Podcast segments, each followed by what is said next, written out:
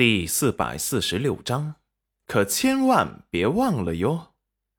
春日里，百花香，一位丰腰肥臀的少女背着背篓从远处走来。早起的晨风还有些微微凉，她搓搓被晨风吹得冰冷的脸，真是太凉了。明天早上一定不要起来这么早，该晚点去了。踏着村口掉落满地的梨花，走回了自己的家门口。此时，少女突然从村外面走进来，有认识的邻居看到，立即打了招呼：“阿雨呀，你这么早去哪儿了？”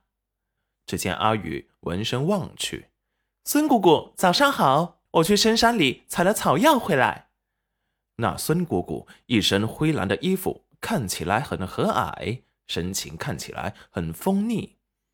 这里的人都是以胖为美，却又不是追逐那种肥胖体格，而是像阿宇这样的丰腰翘臀、风姿卓越的身形，有完美的弧度为佳。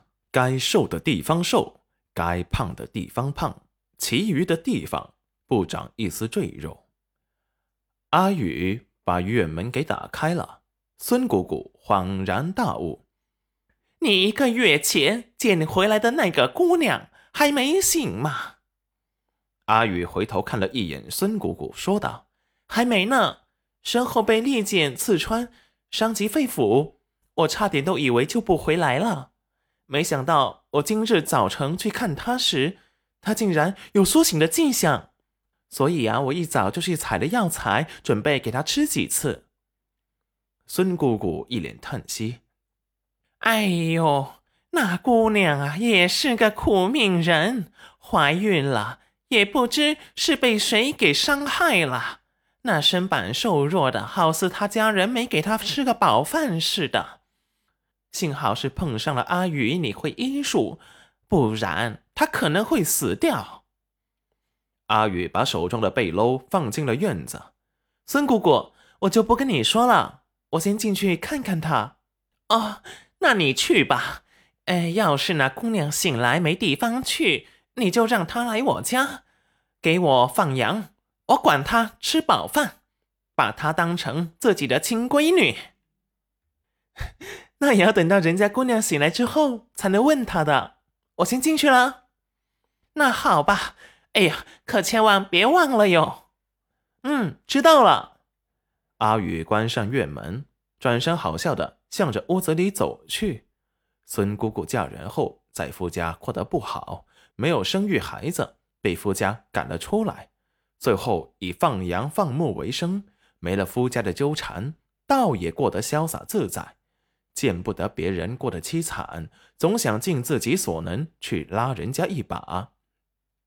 他们这里的房屋都是木质的，还有些竹子做的小竹楼。阿宇的家就是一套精致的两层小竹楼，在村子里也算排得上名号的。